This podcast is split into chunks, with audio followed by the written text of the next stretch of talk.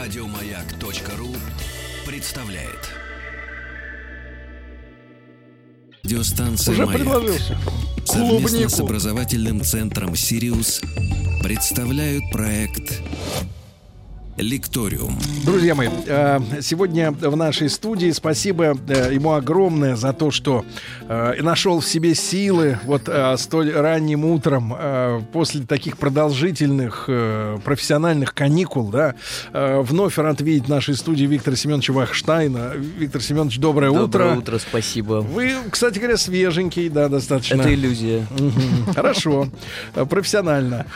Социолог, декан факультета социальных наук, э, это Московская высшая школа социальных и экономических наук, да? Точно. Вот, э, Виктор Семенович, э, тема у нас сегодня, я уже по нашей первой встрече понял, э, что, в принципе, мозг начинает греться, когда мы берем какую-то тему для рассмотрения с вами.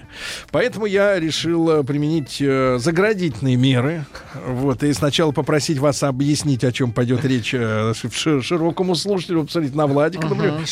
Ориентируйтесь вот на это лицо, хорошо? Вот если оно чернеет, значит, надо как-то помедленнее, Значит, помед- непонятно. подочнее, да, подочнее. Сегодня у нас тема такая. Социология вещей. Ребята, ну мы э, только-только вот начали как бы не то чтобы смиряться, но нас готовят к тому, что вот будет интернет вещей. Вот что все вот предметы, да, ну, шубы уже чипованные. Вот, а теперь осталось добраться до чайников и э, пакетов с кофе, вот, чтобы они вот все начали жить равной с нами социальной жизнью. Да. И мы как бы вот поняли, о чем, так сказать, о чем э, идет речь. А вот э, что такое социология вещей, Виктор Семенович, э, вот для нашей аудитории, которая, может быть, раньше об этом не задумывалась, и, может быть, здоровее была, Да. до этого момента. А сейчас не знаю, как дело-то пойдет. Клиники будут заполнены не жалеете, продиагностировать. не жалеете свою аудиторию, потому что А, а, утром, утром после майских праздников говорить о социологии вещей, там, объектно-ориентированной социологии, как ее еще называют, довольно сурово, потому что, в принципе, это одна из таких серьезных и очень сложных тем современной социальной Ну вот науки. давайте, вот маленький пример, который Виктор Семенович привел э, в плане разъяснительной такой работы с, с, э, с собеседниками, да, личными.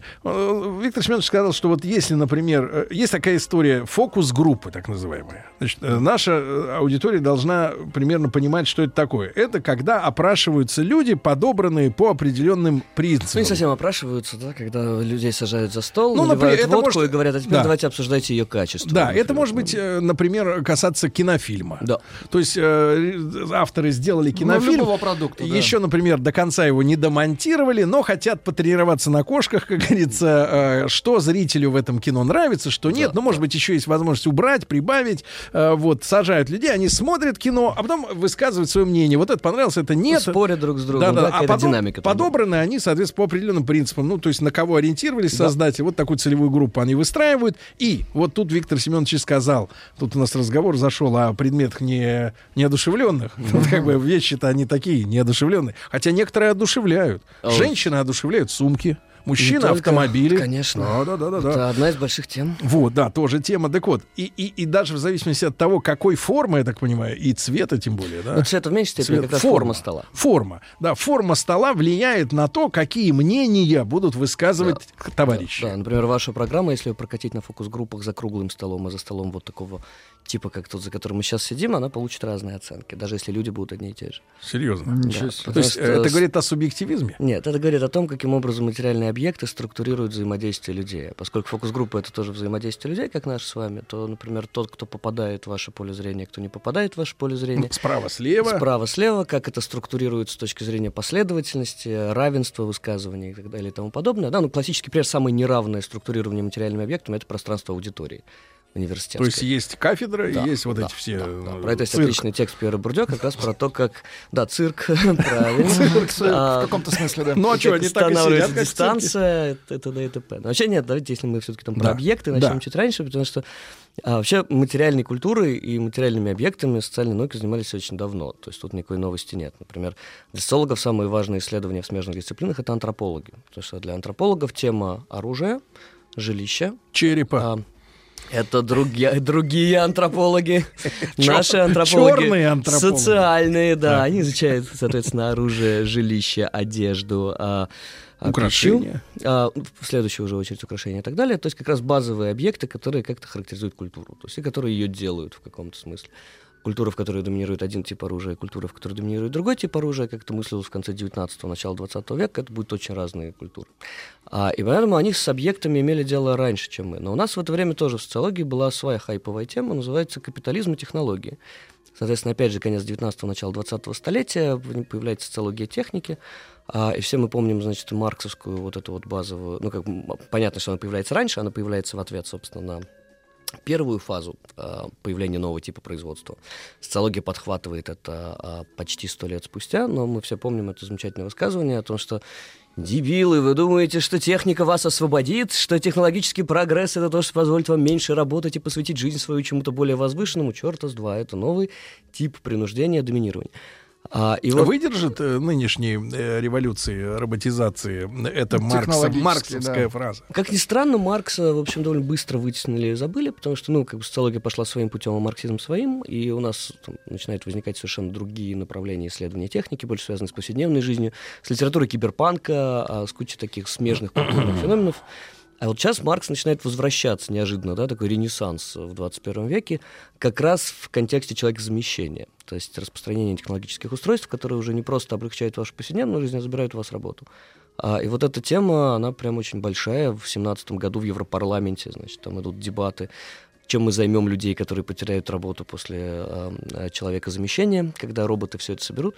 Но мне здесь очень нравится один простой Депутатов, пример. скажите, можно заменить? А, Нельзя, да, Сергей. Более... Европарламента я, конечно, Более попрошу того, а указать, этих можно. указать в снос. Так наших тем более, да. А, в, здесь вот как бы, смотрите, тут несколько тем наметили. Давай, давай, давай. А, да, да нет, нормально, вас закроют, не меня. а, а, Европарламент. Они не дают нам А, там слова. Еврогосударственная дума, да, Да. выбирайте, расставляйте акценты как хотите, но это одна из огромных проблем, связанная с а, политикой техники сегодня. Потому что, собственно, что такое парламент? А, он, определяется двумя базовыми операциями. Давайте Первое- райсовет. А, давайте. Райсовет. Так лучше. Нет, Райсовет. нет, Пойдет. как муниципальный, Райсобес. А, где-нибудь в Палермо. Прям совсем безопасно. Палермо. Итак, значит, а, Палермский райсобес. Да? А, а, Чем определяется? Двумя базовыми операциями. То есть первая операция — это репрезентация, то есть представление. Тот, кто сидит там за вас, За ним ты человек За ним 100. ну да, там 200-300, ну, зависит от того, как, как Ну, какого? Госдуме мы в говорим. да. райсовете 100. Примерно. То есть он их представляет. Да. То есть он в этот момент является знаком, означаемым, а не означающим. Это первая часть. а, Репрезентатив- Парламентаризма, репрезентативная. да. А вторая часть — это делегирование. То есть Делегирование они когда- ему велели- Да. Они его авторизовали. То есть они как бы принципалы, это называется, он агент. Принципалы. Да, они ему поручили действовать от их лица. То есть буквально лейтенант, да, то есть заместитель, держатель места. Лейтенант. Да, но Гер лейтенант. это, собственно, особенно откуда этимология слова. А, и поэтому всякий депутат, такой deputy, он одновременно представитель и делегат. Теперь посмотрите на свой смартфон. Shot a sheriff, but I didn't shot a deputy. Let me speak from my heart. да. А, теперь э, эм, э, посмотрите на свой смартфон. Смотрю. У вас, э, с точки зрения того, что он о вас знает и как он вас представляет, в том числе будучи вашим репрезентантом в, со- в пространстве э, сетей, это гораздо лучше справляется своей работой, чем ваш депутат в Палермском райсобесе. Поэтому с репрезентацией уже понятно. Тут вы подменяете по- по- понятие «дорогой А Виктор теперь- Семенович». Нет, почему? Потому что... Шутка потому- про то, что вы нас даже не представляете, уже не шутка. А Google знает гораздо больше о вас, чем люди, которые Нет, вы отдали да. свой, го- свой голос. А, это вполне политическая операция. А вторая политическая операция — это делегирование. Вы ему делегировали все, включая свою память. Вы Память. 15 лет назад помнили настолько больше сотовых телефонов, а вы 15 лет назад настолько лучше ориентировались в У городе. нас были записные книжки. Именно. Но записным книжкам вы делегировали не память, вы делегировали визуальные напоминания. А ему вы делегировали память. Вы ему делегировали гораздо больше, чем своему депутату, на самом деле. Так что в каком смысле мы живем с вами в мире, где технические объекты справляются с политическими функциями лучше, чем другие Так они люди. не навестили нам порядок со смартфонами сначала. А след... Это сейчас хотите подать хорошую тему в кнопкам. Государственной Думе? Боюсь, они без вас уже хорошо нет, знают. если они, э, если мы им делегировали, но при этом ничего не подписывали нигде, Да? Подписывали вы, когда э, скачивали Галочку приложение? ставили? Да, вы же ничего не читаете. а, ну и А там все написано. А, Там написано все, что вы делегируете. И поэтому вот эта шутка про разработчика, который добавил туда пункт о том, что продаешь свою душу, ставя галочку в этом месте. И там на следующий день несколько сотен тысяч людей продали свою душу, не прочитав, разумеется, это соглашение. Уже не шутка. Так, вы опять начинаете сгущать краски, Виктор Семенович. Хорошо. А если, вот смотрите, э, вот еще какая вещь. Э, насколько вещи, э, ну и предметы в целом материального мира э, формируют нашу психику? Вот это Потому что вот если э, брать тему архитектуры, например, да, неоднократно встречал и западные исследования, и там и английские, и, и наши вроде как подтянулись э, уже к настоящему моменту, что э, для психики человека, э, вот, например, система градостроительства, которая была принята в советское время, когда у домов нет фасада, нет как бы лицевой части, которая выходит на улицу, но- Парадной. но, везде все засажено вот этими растениями, деревьями, да, и все это а, как бы человека смущает. А, человек смущен, да, когда нет лица и, и как бы У изнан- дом- у дома и нет изнан. лица. Ну серьезно, у нас же вот эти вот. э, Подождите, подождите, давайте, давайте разберемся. А, Это разные вещи. Сейчас мы их будем расцеплять. Кто в кучу. Вот если у дома нет это. лица, скажите, это А, это, это, это нормальный советский дом. А, сейчас, Не, ну мы ж подождите, понимаем, давайте, да? Давайте Не, по э, есть смотрите. Сначала про психику, это к Про психику, психологам. да. Есть когнитивные Вы, психологи. кстати, тоже занимались. В прошлом, я помню. да, я Да. бежала тут.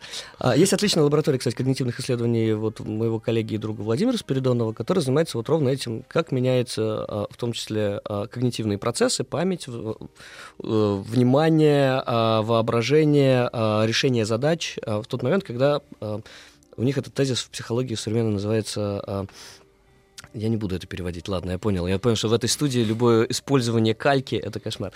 А, короче, а, Кальки не надо. а, да, это как раз про мышление через тело. И поскольку мы все так или иначе мыслим через тело, а не только мозгом, то а, в тот момент, когда у вас появляется совершенно другая практика, например, пользования техническими объектами вокруг вас, у вас меняются, понятно, когнитивные функции. Но вот этим пусть занимаются наши коллеги, у них это все отлично получается. Теперь а, про а, архитектуру. То есть любой аргумент в архитектуре для психики человека так лучше, да, это, в общем, довольно распространенный аргумент а, в 20 столетии, пока от него уже даже архитекторы не отказались, нет никакой психики человека, для которой что-то лучше. Психика человека куда в большей степени отражает, в том числе архитектурные реалии. То есть это последствия. Это, конечно. То, что а, вы после коммуналки попадете в квартиру с высокими потолками, будете чувствовать себя дискомфортно и всем рассказывать, что для психики человека потолки 2,5 метра идеально просто. А, поэтому это все, значит, идет лесом. а, но вот дом без лица — это очень важная тема. То есть, когда мы говорим о том, Ну, дом без лица. Очень хорошее определение, да? Да. да, и, точное. очень- и во- вообще оно появляется а, вот именно плюс-минус такой формулировки у Рема Колхаса, такого отличного архитектора современного. Одного, кстати, Он создателей жив? «Стрелки». Да, он, а, вот институт «Стрелка» в Москве, Так. был, а, он был его таким идеологическим отцом-основателем а, в свое время. Ну, вообще, он как бы один из самых э, известных сегодня вот живых архитекторов и теоретиков архитектуры. И вот он как раз один из первых, кто задал вопрос, а как технологии и вообще развитие материального мира вокруг нас, в том числе технологическое развитие, меняет м, архитектуру. Яркий пример, что произошло, когда изобрели лифт. Да, вот, например, до изобретения лифта архитектор проектирует здание как единое целое. То есть а, это что-то, условно говоря, где а, изначально заведомо в него заложено, что в случае пожара с высших этажей вы не успеете сбежать, поэтому они стоят дешевле. А, и архитектор. Стоит конечно, а почему Раскольников живет в мансарде, да? Потому что у него хороший вид, там пентхаус нет. Мгм, Это самое Э, дешевое, да. Соответственно, для архитектора здание это целое. Но в момент, когда появляются лифты, а архитектор начинает проектировать здание в Нью-Йорке, в частности, он показывает на примере здания атлетика-клуба, как архипелаг этажей. Потому что теперь вам не надо подниматься 24 этажа Но потом ногами. приходит э, пожнадзор и говорит, что во время пожара лифтом пользоваться не- да, нельзя. да, и поэтому появляются вот эти классические нью-йоркские лесенки на фасадах. Но, а, тем не менее, что базово изменилось? Теперь мы все, что угодно, можем разместить где угодно. Так же, как Нью-Йорк становится архипелагом кварталов, а здание становится архипелагом этажей.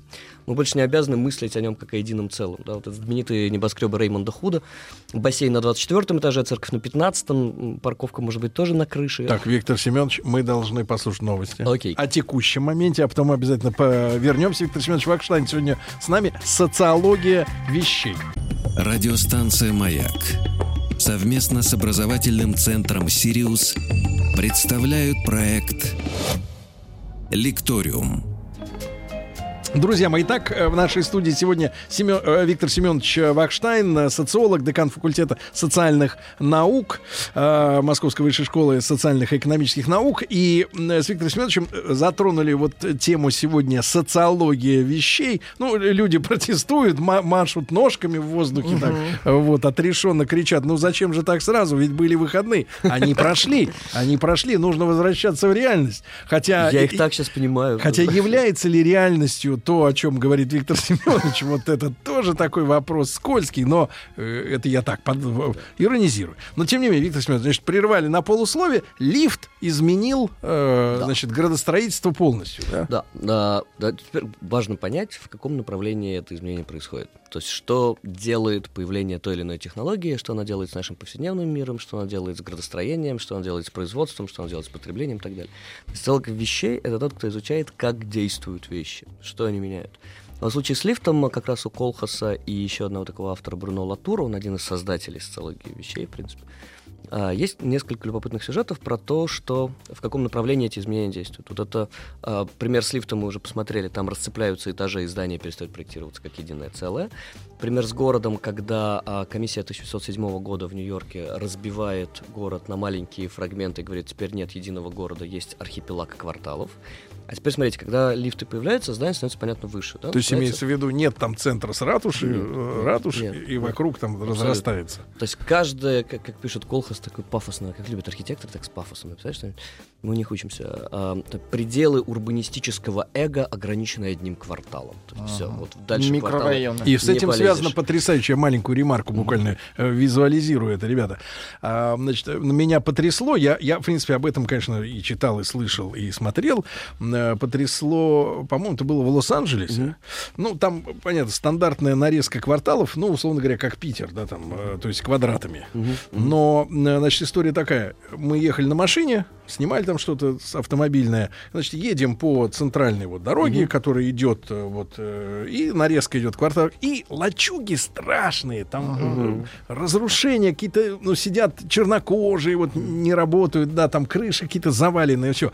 И вдруг, и, и- каждый квартал вот поперек улица, улица, улица, да, перекресток. И вдруг очередной перекресток, который ничем не отличается от э, какого-либо другого. И вдруг напротив вот такой же гнилой лачуги вдруг вырастает особняк. Как вот будто вот между, между ними метр, да, ме- метров 50, не знаю, там 80, ну, максимум, да. И дальше начинается сразу квартал с дорогими виллами. Э, Заборов у них высоких нет, э, с цветниками прекрасными, да. Ну, то есть вот разница в цене между домом через 50 метров, ну, там десятки раз, наверное, да. если не сотни. О, да. И меня это поразило, потому, потому что вот так резкое обрубание э, вот, у- уровня жизни. Вот ровно вот это резкое обрубание, а, это то, что в социологии вещей называется расцеплением, а, или таким сложным английским термином, я все равно его произнесу, disentanglement. да, то есть, когда, казалось бы, очень близкие, соположенные в пространстве вещи начинают функционировать и жить по разным законам. А это то, что делает техника не только с городами и зданиями, это то, что она делает с нашей повседневной жизнью. Например, Это именно техника. это, это следствие технологической эволюции. А Латур приводит такой мысленный эксперимент. Он говорит, мы все привыкли думать, что эволюция человеческой жизни — это движение от простого к комплексному. На самом деле ничего подобного, потому что, говорит он, что такое комплексное? Комплексное — это когда у вас одновременно соприсутствует огромное количество разных взаимодействий. Да? Когда вот обезьяны идут, вот а, там любая особь может вмешаться во взаде- взаимодействие любых других ос- особей. У них нет стен, нет возможности сесть в смартфон, залезть, да, то есть а, у них в этот момент вот именно, что все сцеплено со всем. Мир, где все связано со всем. Техника начинает разбирать на части и вкладывать друг в друга разные, не связанные друг с другом больше форматы взаимодействия. Например, за счет кондиционера, который позволяет нам здесь дыша- дышать, за счет звукоизоляции, которая позволяет э, выходить в эфир, за счет огромного количества технических устройств, связывающих нас сейчас с э, кучей людей, но при этом расцепляющих нас, например, от остального здания. Вот это состояние называют не сложное, не комплексное, а сложное. Да? Ну, complex, ну, complicated. Да? Одно и та же этимология в английском и французском, но в русском два слова есть, слава богу, для этого. Соответственно, то есть наш, говорит он, социальный мир движется от комплексного состояния приматов, где все связано со всем, и у них нет никакой возможности поделить свою жизнь вот на такие То есть фрагменты. не физические связи, обра- появляются между людьми. И, соответственно, в этот момент, благодаря тому, что мы можем разобрать этот мир на такого рода количество несвязанных, за- автономизированных, да, то есть замкнутых сами на себя герметичных фрагментов. находимся, Герметично. а, эти фрагменты начинают по-разному связываться. Вот простой пример, это вот э, в 76 году, если не ошибаюсь, Ирвин Гофман, такой социолог, его позвали прочитать лекцию публичную в университет. А, он а, не подготовился нормально а, и прочитал публичную лекцию о публичных лекциях. То есть он пришел на публичную лекцию и сделал анализ лекции как формата взаимодействия. Да, у нас так называется фреймом. Экспромт. А, да, есть еще один такой человек, который сделал похожее в, в то же время. Это Пьер Бурдье, тот самый, я его сегодня уже упоминал, который точно так же пришел и прочитал лекцию о лекции, по сути. Ну, правда, Бурдье все там про капитализм, про то, что в пространстве аудитории зафиксирована дистанция между нами, а Гофман начал просто анализировать, как взаимодействуют люди в процессе публичной лекции друг с другом. Сегодня бы у него это не прокатило, потому что сегодня на лекции мы понимаем, что сидит куча людей, которые в любую секунду могут уйти в другое взаимодействие в смартфон, которые в этот момент могут переписываться с соседом по партии, делая вид, что что-то записывают у себя. Вот нет больше вот этого единого формата, единого фрейма лекции. Она расколота, разбита на массу других э, взаимодействий, фрагментов, в том числе удаленных, но и не только, например, соседом по парте, благодаря техническим устройствам. А, соответственно, техника — это не то, что устраняет дистанцию, как думали многие социологи в начале и в середине 20-го столетия. Техника — то, что ее создает то, что расцепляет взаимодействие друг с другом, делает их независимыми друг от друга. И возвращаясь на секунду к зданию, да, посмотрите, когда здание начинает расти вверх, а вот это, как пишет Колхас, старое моральное обязательство архитектуры. Фасад должен говорить о том, что внутри. Экстерьер должен как-то показывать, что находится внутри, в интерьере. Оно рушится, потому что теперь ну, невозможно в небоскребе на фасаде отразить, что там у него внутри. Происходит полное расцепление. Да черти что. да что угодно, просто что угодно, да, расцепляется интерьер-экстерьер, и теперь, говорит он, фасад принадлежит улице, и здание строят так, что с точки зрения, значит, фасад это уже не его часть. А все, что происходит внутри, остается внутри. И поэтому, говорит, вот это вот разрез он называет лоботомией. То есть здания претерпели лоботомию в 20 столетии, теперь их фасады им не принадлежат. А как это влияет на человека, который жив, ну, вот снаружи идет? Мы социологи, мы не изучаем, как это влияет на человека, мы изучаем, как это влияет на человеческие взаимодействия. То есть мы все-таки не про то, что у людей в головах, мы про то, что между ними происходит, а про то, как структурируется наше взаимодействие, как они начинают по-другому работать.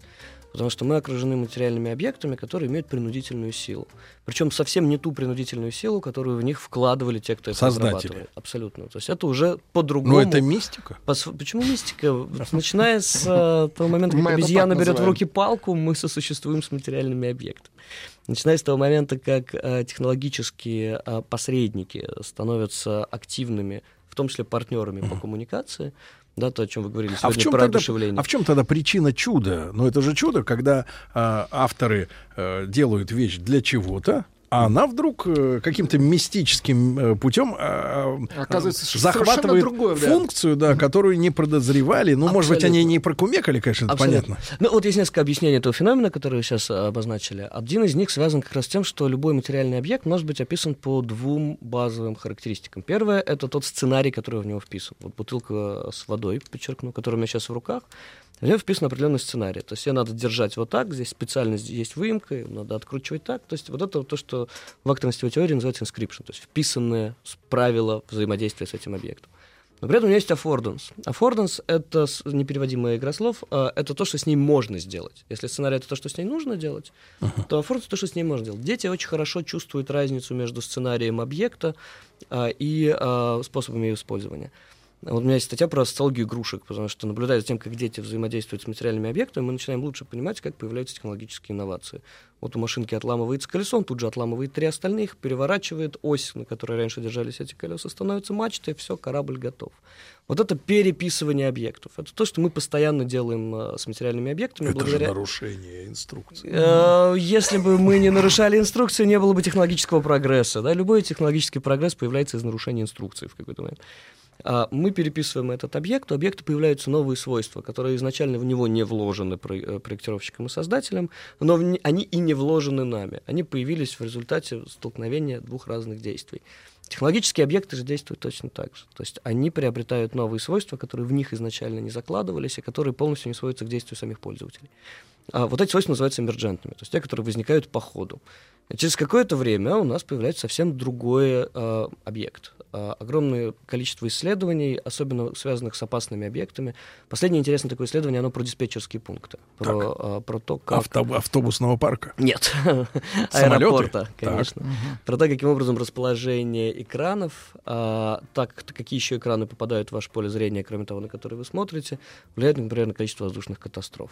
Например, если в поле Ну, вашего зрения- инцидентов, скажем. Да, инцидентов. инцидентов. А, а, то есть и а, куча исследований, связанных, например, с а, а, самолетами и с недавними воздушными катастрофами. Простой пример, когда а, очень сложная кибернетическая система, в которой а, уже встроена куча всего, делегировано огромное количество вещей, которые уже в Много автоматизации. да, много автоматизации. А, например, то есть она не должна дать вам пользоваться а, штурвалом так, как если бы вот а, вы напрямую управляли самолетом. Потому что в нее уже заложено, что вы немного глуповато, давайте мягко скажем, после всего, что она говорила в первой половине передач.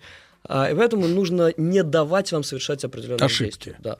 После чего недавний инцидент этого Это года... 737 да, Макс. когда, Пара, пара когда- даже инцидентов. Да, на- нас интересует первый из них. Когда а, забивается датчик, он начинает показывать неправильную информацию, ей начинает казаться, что то, что вы делаете, Неправильно. неправильно. И она не дает вам это сделать. И она не дала ему на себя потянуть. Потому что была в нее уже занесена в качестве очень То есть перегружен ошибки. датчик. Да. И всего лишь из одной ошибки а, кибернетика, которая должна была, а, манипулируя физической Она не сложностью пред- не выполнения предусмотрела. действия, обсчитала ситуацию не так, как человек, и не дала ему спасти самолет. Да, а, и таких примеров масса. Последний кейс это вот то, что мы изучаем сейчас с студентами. А, а, отчет об убийстве беспилотным автомобилем человека. Первый Это случай вы имеете в виду, когда с велосипедом с ночью? велосипедом, да. Там Так сейчас новый произошел э, случай. Загорелся аппарат, не дали выйти? Это другая история. Это таких случаев довольно много, когда а, Тесла блокирует двери. Но тут было интересно то, что а, автомобиль-то успел обсчитать. У него эти мазеры стоят, которые про- про- про- просвечивают. Сканируют, да. Да, сканирует. Он там за несколько секунд уже знал, что это человек. И он не предпринял ничего и ничего не сказал Почему? водителю. А, потому что в него встроено пред- допущение, такое очень социальное на самом Ага. деле, что если начинаешь дергаться на дороге, а, Тебя ты- занесет? Да, и ты причинишь ты гораздо больше больше. смертей. Типа ошибка, пом- помеха. Да, это же называется а, непредсказуемое поведение дороги, если, если я правильно перевел. А, да, Ну вот а, правила, например, диктуют, э, чего никто никогда не делает, да? Мгм. Вы автомобилист? Я слегка, да. Слегка. Ну вот правила, например, и наши все слушатели, кто за рулем, они все понимают, диктуют следующее. Если вы видите, что вот вы едете на многополосной трассе, там Мгм. 3, 4, или на МКАДе там 5, 6 полос, да, вы едете в своей полосе. Если вы видите, что перед вами случается что-то, Ага. вам запрещено правилами, даже если разметка, э, ну, тире, да, не сплошная, а, вам запрещено из своего ряда в избежании ДТП Да, уходить, резко. чтобы не задеть Да, вдруг да. того, кто едет вот в этом, в этом соседнем ряду, куда вы хотите. Запрещено. Хотя я не знаю ни одного человека, который бы инстинктивно буквально Не- не, не- не попытался всё, бы конечно. объехать. Теперь вот это правило, которое мы все нарушаем, разумеется, да, инстинктивно в том числе, становится частью программы. Да, Программа, а она тупо идет. а, и в этот момент программа подсчитывает вероятность того, что а, она, значит, убьет вас, вероятность того, что она поубивает еще кучу людей, пытаясь спасти вам и жизнь. высчитывает минимальный риск. И дальше вопрос, да, то есть как вот такого рода очень социальные вещи, ведь это на самом деле вопрос общественного договора, да, как действовать в этой ситуации. Но, правда, тут не было, наверное, учтено, все-таки это была ночь. это была И, ночь. наверное, не такая интенсивная движуха стоят. вокруг. Абсолютно, это не интенсивная движуха, но у нее стоят лазеры, вот эти вот Maser Systems, Да. которые считывают это все. Она не могла ее обсчитать, потому что у нее нейросеть еще не научилась распознавать такого рода велосипедистов во тьме. Она долго ее обсчитывала, это правда. Но когда она ее обсчитала, она ничего не сказала и не подала никаких знаков водителю.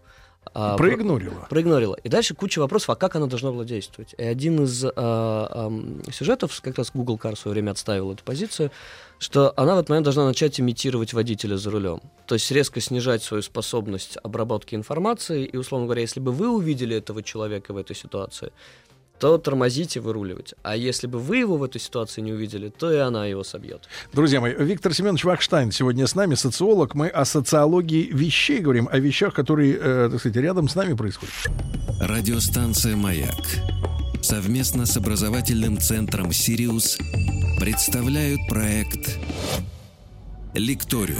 Друзья мои, если в начале этого часа казалось, наверное, многим, и мне, может быть, отчасти, да, что да, умозрительные какие-то вещи, да, мы с вами будем сегодня обсуждать с Виктором Семеновичем Вайхштайном, э, говоря о социологии вещей, то нет, это практическая история. Я вот Виктору Семеновичу э, тоже поделился своей, так сказать, болью. Э, ну, в виде хобби мы с моим товарищем Рустам Ивановичем занимаемся там тестами автомобилей, и где-то года три назад, когда начали появляться вот эти автономные системы, мгм, сейчас уже норма, ну там они поделили на пять э, Да, градаций, уровни, пятая полная, вот третья уже, нет. третья уже сейчас норма является для машин с хорошей комплектацией, да, когда А на машина... четвертой стоит заглушка, да. Да-да-да. Вот. А почему стоит заглушка? Потому что нет понимания, к- на кого повесить Абсолютно. ответственность за э, гибель э, человека. Чисто социальная вещь. Вот это вот ровно про социологию вещей. Потому что а, на самом деле, как это происходит? То есть, э, э, посмотрите, ведь такого рода модели автоматизации, они уже довольно хорошо пройдены в других областях. Например, в сфере электронного трейдинга. То есть, Это когда появ- Это биржи. То есть когда-то э, средний срок держания акции э, или дериватива составлял 4 года, сейчас, благодаря внедрению алгоритмов роботов, он составляет 4 секунды. Четыре И секунды. за эти 4 секунды успевают продать и купить, потому что алгоритмы действуют исходя из собственных вот этих формул. Можно туда идти, это действительно безумно интересно. Есть формула Блэка Шоулза Мертона, из которой в свое время рухнул рынок э, опционов. Да-да-да, и нет-нет, но в новостях промелькнет, что вот какие-то групповые ошибки, да, Абсолютно. этих роботов-трейдеров приводят к Абсолютно. обвалам. Вот. И теперь дайте тут классический пример Банк Сити Женераль, если не ошибаюсь. А теперь вопрос, кому впаять иск? Да, потому что, во-первых, Кто это- виноват? Во-первых, это, вот эта фигня, она самообучающаяся. То есть она уже э, делает выводы из собственных ошибок, а она учится распознавать другие ситуации, которые в нее не, в- не встроены и так далее. А теперь кто виноват? Тот, кто установил, тот, кто... То есть непонятно, как с этим быть. А сейчас действует принцип так называемой распределенной ответственности. То есть это означает, что э, виноваты все, нам надо понять, кто больше.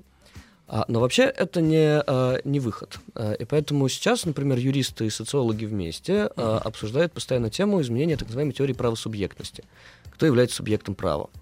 А, Это вот если вот так вот э, по- по-житейски. Если по-житейски, кому впаять можно что? Вот. А, потому что, например, Пол Ну, Фадис- есть фа- удобная формулировка у людей специальных, Да, таких в- серьезных. Ты по, жи- по жизни не прав.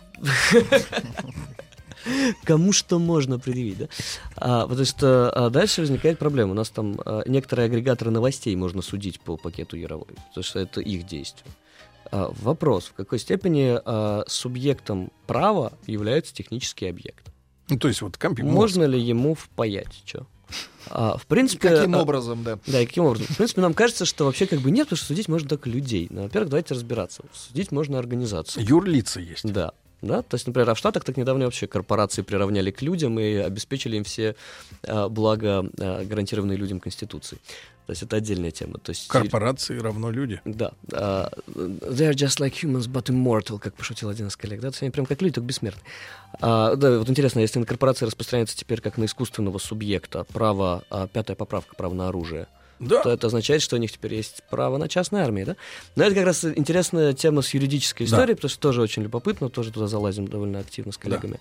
А вот А- с биржами. А вот теперь, да, вот теперь возвращаясь сюда. То есть, соответственно, нам придется в какой-то момент допустить, что существует такой субъект права, который называется технологический объект. Ну, алгоритм, ну, там более сложная схема, то, что называется сенсор, алгоритм и актуатор. Но неважно. А теперь это будет означать, что мы возвращаемся в каком-то смысле к средневековой модели права, где вещи обладают субъектностью. Где можно судить животных, где можно судить материальные объекты. да. Можно судить стол. И э, дальше, да, вот в тот момент, когда у вас стол на нейросетях, возникает проблема. У нас есть какая-то нормальная теория действия, и вообще, что такое действовать? Потому что действие — это то, что предполагает ответственность, которая распространяется на материальные объекты. И это ровно то, чем занимается социология вещей сегодня, потому что мы пытаемся проапгрейдить социологическую теорию действия для того, чтобы включить в категорию действующих, в том числе действующих э, алгоритмические и технические вещи. Тут есть проблема, потому что а, пока что а, мы говорили с вами о действии в на двух осях, в двух категориях. Первое — это то, что связано с расчетом и калькуляцией. То, что у нас называется словом «смарт». То есть если у нас есть беспилотный автомобиль, которому мы делегировали право за нас рассчитывать, например, маршрут, так он, в принципе, не отличается от навигатора, потому что мы ему тоже делегировали право рассчитывать за нас маршрут. Чем отличается беспилотный автомобиль от навигатора? Это вторая ось. Это то, что мы ему делегировали еще исполнение этого действия. Он не только за нас рассчитывает, он сам еще и приводит в исполнение. До этого, не так давно, да, у нас не было такого сильного прогресса по оси делегирования и передачи права на действие. Это было, например, в шахматных программах. Вот шахматный э, э, робот, он рассчитывает и делает ход.